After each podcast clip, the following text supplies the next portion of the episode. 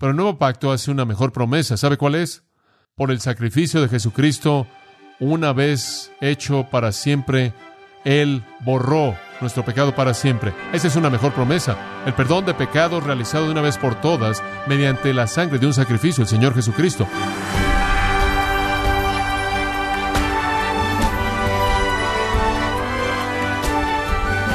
Gozo nos da su compañía en gracia a vosotros con el pastor John MacArthur. Probablemente usted, como muchos, fue rescatado por Dios de una religión pagana enfocada en la adoración a través de rituales y ceremonias. Desafortunadamente, este tipo de adoración falsa se ha infiltrado en muchas iglesias en estos tiempos. Pero, estimado oyente, ¿conoce usted el peligro de este tipo de adoración inclusive en nuestras iglesias?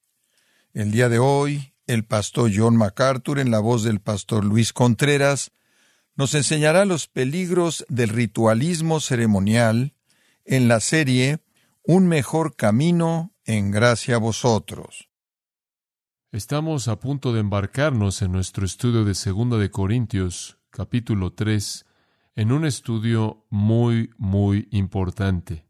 Comenzando en el versículo 6 de este capítulo y hasta el final del capítulo, vamos a estar estudiando la gloria del nuevo pacto la gloria del nuevo pacto.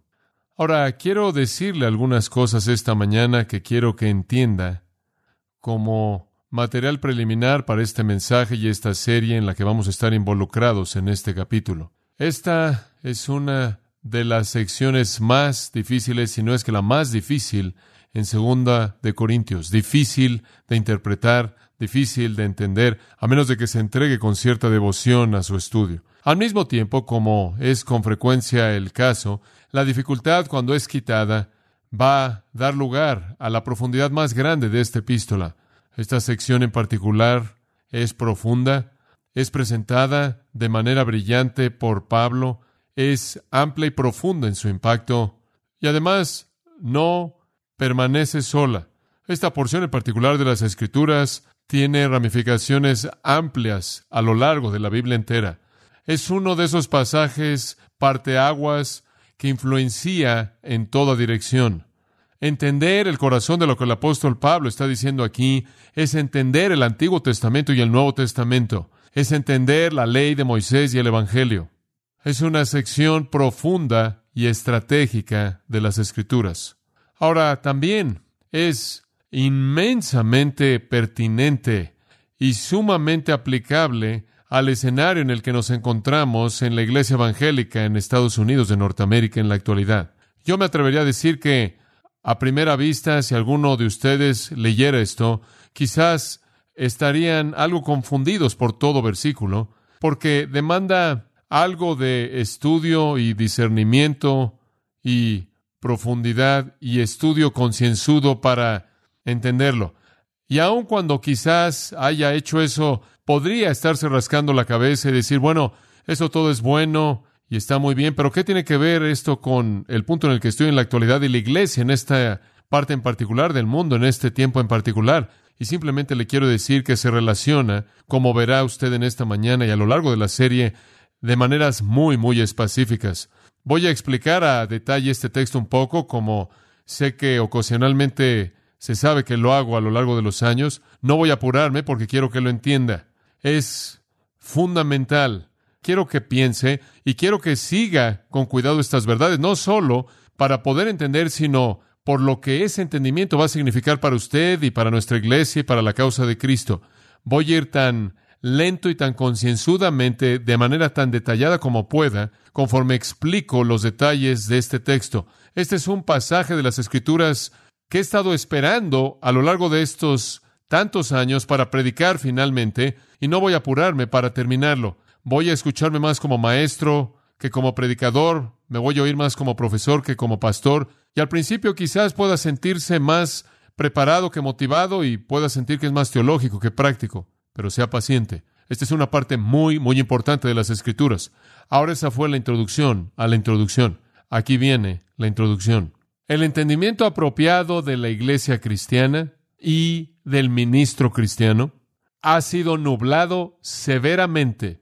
El Evangelio puro, verdadero, claro del nuevo pacto, la fe cristiana auténtica, ha sido amenazada severamente por parte del ritualismo de la iglesia elevada.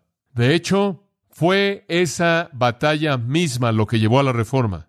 Cuando los evangélicos verdaderos se separaron a sí mismos del ceremonialismo, ritualismo, sacerdotalismo o sacramentalismo, como es llamado, en donde la iglesia se convierte en un reemplazo de Cristo, al cual usted está apegado mediante ceremonia externa, ritual sacramento, función sacerdotal, la iglesia se convierte en un reemplazo de Cristo, haciendo un lado al Cristo verdadero, y la gente tiene un contacto, una conexión con la iglesia mediante medios mecánicos en lugar de una conexión con el Dios vivo mediante Cristo. Los servicios de la iglesia son ritualistas, son ceremoniales, son mecánicos y son externos. Los ministros son vistos como funcionarios, el clero, sacerdotes, que están haciendo algunas cosas físicas y están involucrados en algunas rutinas físicas, cumpliendo con ciertos rituales físicos. Esta no es la realidad del cristianismo auténtico, en donde el servicio de la iglesia es adoración verdadera, espiritual, del corazón y donde los ministros son sacerdotes y el clero, pero son profetas y heraldos y siervos y pastores y maestros. Y la distinción entre ambos es tan grande como la distinción entre el antiguo pacto y el nuevo pacto en las escrituras. La religión sacramental siempre ha sido vista en el cristianismo histórico ortodoxo como una herejía mortal. Y es una herejía que ha plagado de manera incansable a la iglesia desde la época oscura. La ceremonia externa en lugar de la adoración interna un reemplazo de Cristo en lugar del Cristo real, ritual impersonal en lugar de la salvación personal, ceremonias y sacramentos como medios de gracia en lugar de ser símbolos de gracia. Todo eso dio lugar a la reforma protestante. Los ministros no son vistos en fe cristiana auténtica como hombres de rango exaltado eclesiástico quienes administran ceremonias, sino que más bien los ministros en la fe cristiana verdadera son hombres que ven el rostro de Dios y oyen su voz y salen de su presencia a hablarle a su pueblo. Llamados, les quiero decir que la iglesia necesita estar en contra de la corrupción sacramental del cristianismo verdadero en la actualidad, como siempre lo ha resistido, y eso es exactamente lo que usted va a ver a Pablo hacer en este capítulo. Él no está en contra de un sacramentalismo en la forma en la que lo vemos en la actualidad. Él no está en contra de ese tipo de ceremonialismo, sino que más bien está en contra del ceremonialismo original que plagó a la iglesia, y eso fue el judaísmo, pero realmente es el mismo tipo de problema. El pasaje que tenemos frente a nosotros es una provisión maravillosa y rica para ayudarnos a pensar con claridad acerca de este asunto de divorciar la fe cristiana verdadera del ceremonialismo, de la ilusión engañosa y condenadora y herejía que de alguna manera usted puede tener una relación correcta con Dios mediante algún medio externo. Pablo, en el momento en el que escribe esto, estaba enfrentando la plaga devastadora del ceremonialismo y estaba infiltrándose en la fe cristiana, en la forma de los judaizantes que estaban promoviendo las ceremonias mosaicas como componentes necesarios en la salvación, incluyendo la circuncisión física. Eran llamados el grupo de la circuncisión. Estaban aferrándose a la ceremonia, días de reposo, lunas nuevas, festividades, rituales. Estaban promoviendo esas ceremonias como medios de gracia, medios de bendición. Es sumamente amenazador para la pureza de la iglesia. Ahora, permítame darle algo de el cimiento para que podamos entender esto. Segunda de Corintios es la carta más personal de Pablo. Diríamos que en esta carta él es sumamente transparente. En el capítulo 6 él básicamente dice eso, versículo 11. Nuestra boca se ha abierto a vosotros, oh Corintios, nuestro corazón se ha ensanchado. Honestidad absoluta. No he sido hipócrita, no he contenido nada, he dicho todo y he abierto mi corazón y soy absolutamente transparente. Ustedes están viendo la profundidad de mi alma. Esta es su carta que más revela de él. Usted siente la profundidad de su corazón más en esta carta que en cualquier otra carta que él escribió de todas las trece en el Nuevo Testamento. No solo es que aquí Pablo lo vemos de la manera más honesta y transparente. Y no solo aquí es cuando más se revela, sino que en segundo lugar esta carta fue escrita a la congregación que más provocó su afecto. No sé por qué, pero él tuvo un amor por esta congregación que era excepcional, excepcional. Él los llama en 1 Corintios 4:14 hijos amados a quien él ha engendrado. En 2 Corintios capítulo 12 él dice, ustedes son hijos. Versículo 14, después en el 15, yo me gastaré gustosamente, esto es, voy a entregar todo lo que tengo y ser gastado, entregar mi vida por vuestras almas. Y si los amo más, seré amado menos. Él les está diciendo, yo los amo más. ¿Es apropiado que yo los ame menos? Debido a que esta congregación produjo más afecto del corazón de Pablo que cualquier otra, tenían el potencial de lastimarlo con mayor profundidad, y así fue. Su corazón estuvo totalmente abierto para ellos, él estaba totalmente expuesto, fue totalmente transparente, y él los amó con un afecto más allá de cualquier otro, y lo lastimaron profundamente en el corazón. Debido a su amor fuerte hacia ellos, él genuinamente estaba triste, y a él le dolía el pecado de ellos, y ellos estaban en rebelión. Habían tantos problemas para que él se desanimara, amenazas y tramas en contra de su vida diariamente, y lo más probable es que él estaba sufriendo de una enfermedad casi fatal. La frase casi muerto de una u otra manera se repite a lo largo de esta carta.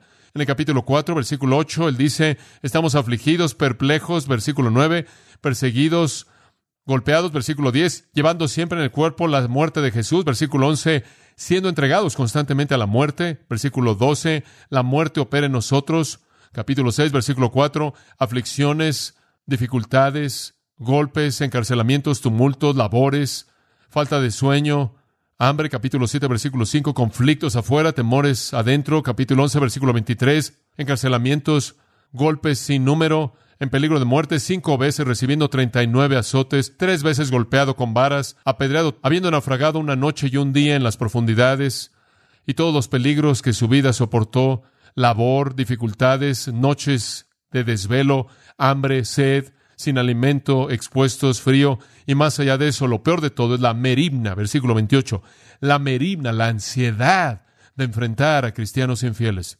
Esta iglesia había quebrantado su corazón cien veces al día. Ellos estaban capacitados de una manera tan rica con dones espirituales. 1 Corintios 1.5 dice, 5 al 7, que habían recibido todo conocimiento, toda sabiduría, y no carecían de ningún don, ellos estaban dotados de una manera tan eminente, estaban ubicados de una manera tan estratégica, estaban tan bendecidos de manera tan singular de tener a Pablo como su pastor durante casi dos años y tenían tanto, sin embargo, eran un desastre. Estaban llenos de conflicto y caos y divisiones, celos, evidencias de orgullo, inmoralidad sexual, incesto, demandas entre cristianos, prostitución, abusos del matrimonio, falta de amor hacia cristianos más débiles, estaban involucrados en adoración de ídolos, abusaron de la mesa del Señor, llegaban a la fiesta de amor borrachos, permitieron sus dones espirituales, inclusive maldijeron a Cristo, caos en los servicios de adoración, errores en el área de la resurrección, se rehusaron a darle a los santos pobres, y todo eso lo enfrentó en 1 Corintios. Ahora hay otro asunto, y este asunto es el asunto de la herejía destructiva de los sacramentalistas el grupo de la circuncisión, los judaizantes, que habían entrado a la iglesia dijeron, tienen que guardar la economía antigua, tienen que guardar los días de reposo las leyes y las ceremonias y los lavamientos y las limpiezas y todos los rituales. Y aquí él estaba otra vez con el corazón roto. Esta confusión devastadora del externalismo ceremonial con un corazón verdadero, por Dios, lo entristeció. No era suficiente que él estaba enfermo, con una enfermedad casi fatal. No fue suficiente que él estaba triste y entristecido por todos los pecados que él enfrentó en la primera carta. No fue suficiente que él estaba solo y estaba esperando que Tito viniera y se uniera a él. No fue suficiente que él había enfrentado un tumulto por su ministerio en Éfeso y tenía que salir de ahí con su vida en juego. No fue suficiente que él llegó a Troas y estaba tan desanimado y golpeado que aunque hubo una puerta abierta de ministerio, él le dio la espalda y dejó el lugar en el que estaba en un desánimo tan profundo. Él tuvo suficiente dolor en la vida y en su ministerio sin esto y el peor dolor de todos, la deserción de su amada iglesia, entregándose al sacramentalismo, ceremonialismo y el ritualismo. A.T. Robertson escribió, y cito, si Pablo puede ver el lado brillante de la vida del predicador, él también sabe cómo es el lado oscuro.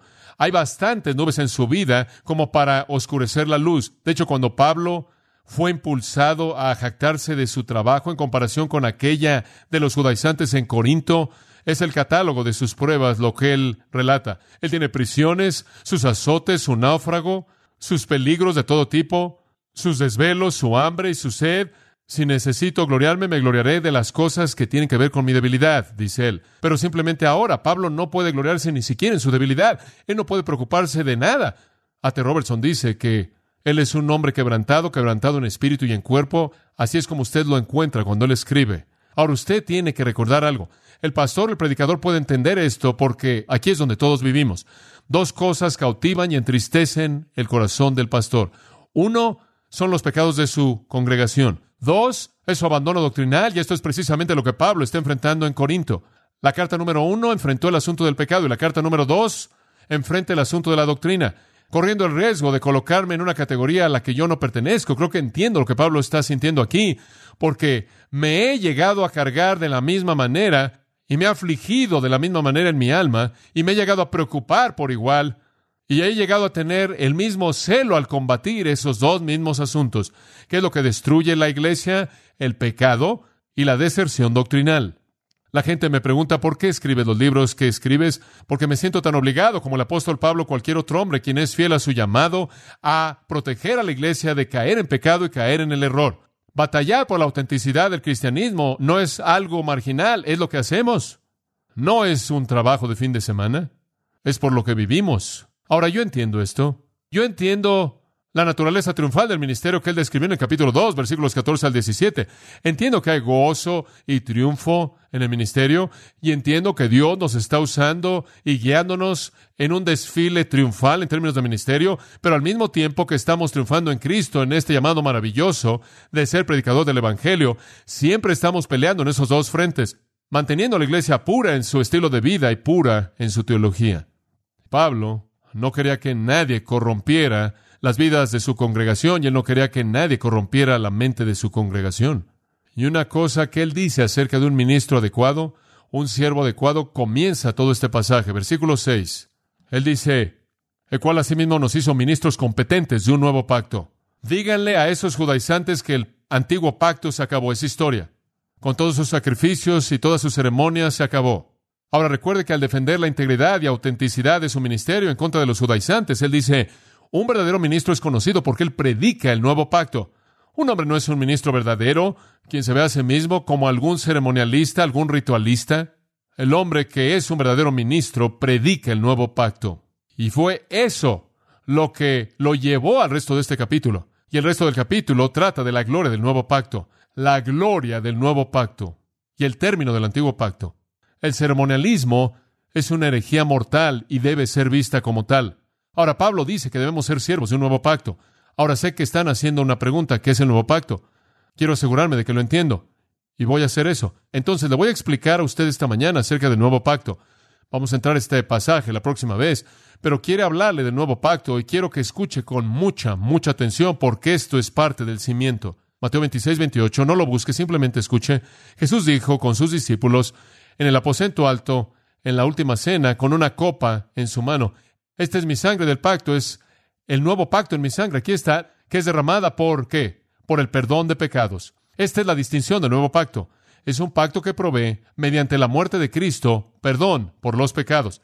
Ciertamente los corintios sabían esto. Ellos conocían el nuevo pacto, después de todo, tenían la mesa del Señor, Pablo había sido su pastor, les había enseñado todo eso.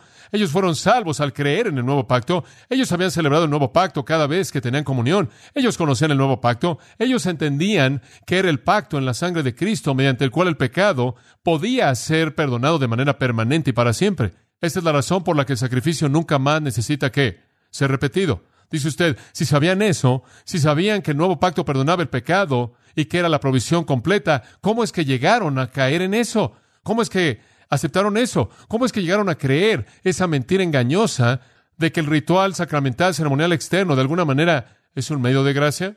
¿Quieres saber algo? El antiguo pacto, por maravilloso que era y por glorioso que era, simplemente apuntaba al Salvador.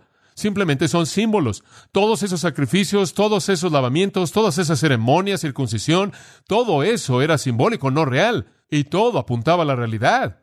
Y usted no puede tomar la sombra y el retrato igual a la realidad o de lo contrario habrá confundido la realidad. Si usted hace del símbolo el medio de salvación, usted ha confundido sin esperanza alguna la salvación.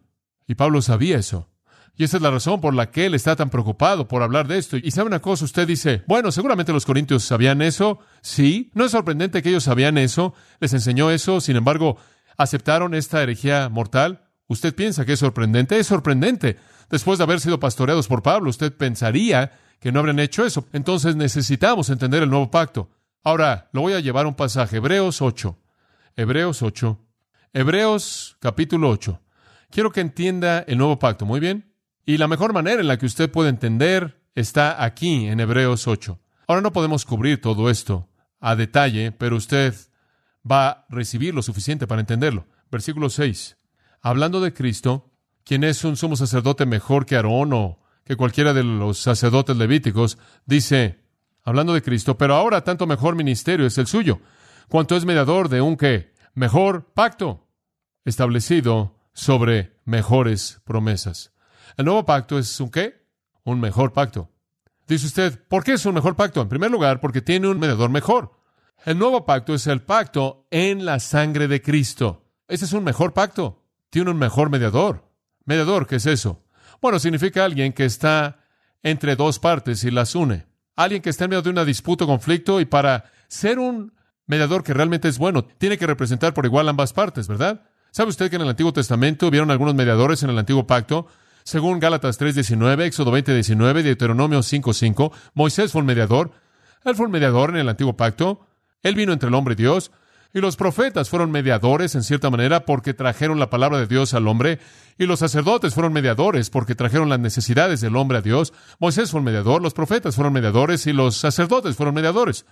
Y sabe una cosa, digamos que fueron mediadores reales, pero tuvieron un problema serio. No representaban por igual ambas partes. Moisés fue un hombre, pero él no era Dios, ¿verdad?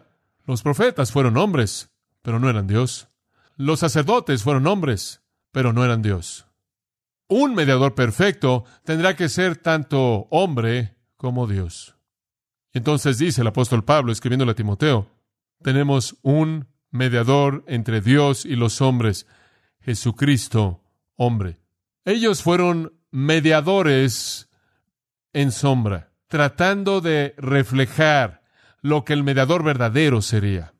No fueron mediadores falsos, fueron mediadores reales. Hay algunas religiones falsas que tienen mediadores totalmente falsos, pero en el judaísmo fueron mediadores reales, nada más que fueron ineficaces, inadecuados, fueron sombras, porque no representaron realmente de manera completa a Dios. Pero en el nuevo pacto no necesitamos ningún sacerdote, ¿verdad? No necesitamos ninguna persona para que sea el mediador entre nosotros y Dios. No necesitamos a ningún santo. Tenemos al mediador, Cristo. Y no tenemos que ir a buscarlo. Él está en nosotros. El nuevo pacto es un mejor pacto porque tiene un mejor mediador. Y en segundo lugar, es un mejor pacto porque tiene mejores promesas, mejores promesas. Todos los pactos están basados en promesas. Eso es lo que los pactos son. Y el antiguo pacto hizo algunas promesas. Pero el nuevo pacto hace una mejor promesa. ¿Sabe cuál es? Por el sacrificio de Jesucristo, una vez hecho para siempre, Él borró nuestro pecado para siempre. Esa es una mejor promesa. El perdón de pecados realizado de una vez por todas mediante la sangre de un sacrificio, el Señor Jesucristo.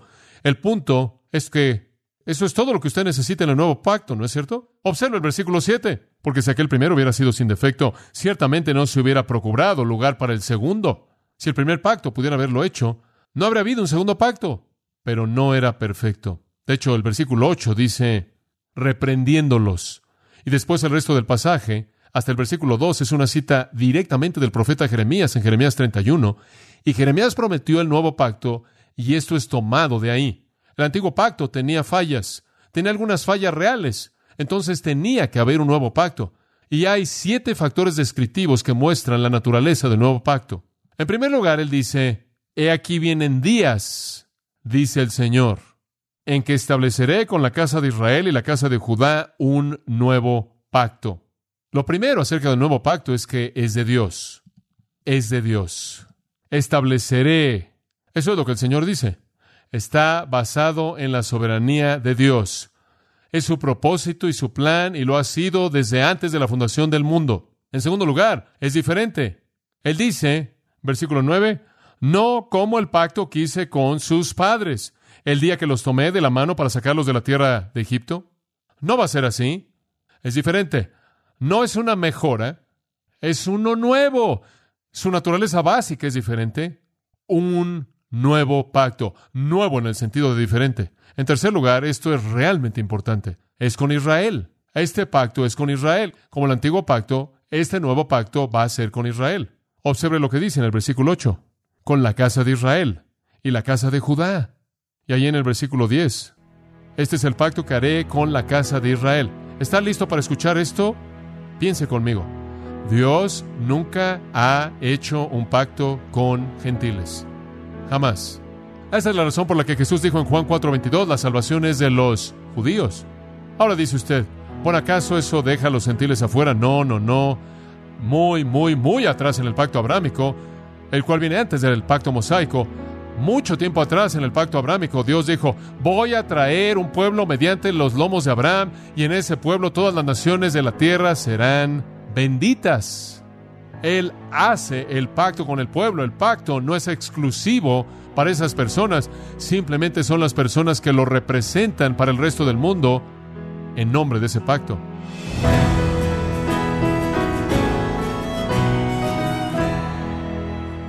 El pastor John MacArthur nos ha explicado que el cristianismo ritualista contiene en su práctica un peligro serio para la autenticidad del Evangelio bíblico.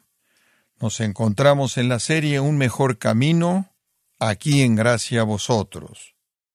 Estimado oyente, quiero recomendarle el libro El Pastor Silencioso, en donde John MacArthur nos ofrece un estudio equilibrado y sólidamente bíblico de la personalidad, obra y deidad del Espíritu Santo, Adquiéralo en la página gracia.org o en su librería cristiana más cercana.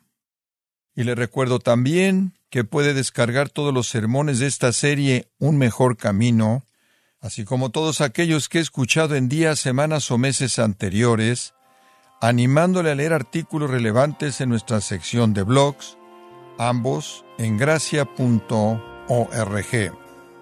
Si tiene alguna pregunta o desea conocer más de nuestro ministerio, como son todos los libros del pastor John MacArthur en español, o los sermones en CD que también usted puede adquirir, escríbanos y por favor mencione la estación de radio por medio de la cual usted nos escucha en gracia a vosotros.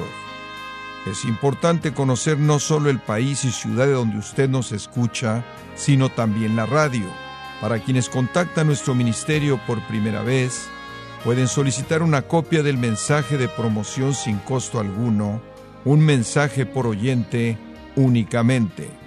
Si usted vive en los Estados Unidos o Puerto Rico, escríbanos a Gracia Vosotros, P.O. Box 4000, Panorama City, California 91412 o puede escribirnos a través del siguiente correo electrónico radio arroba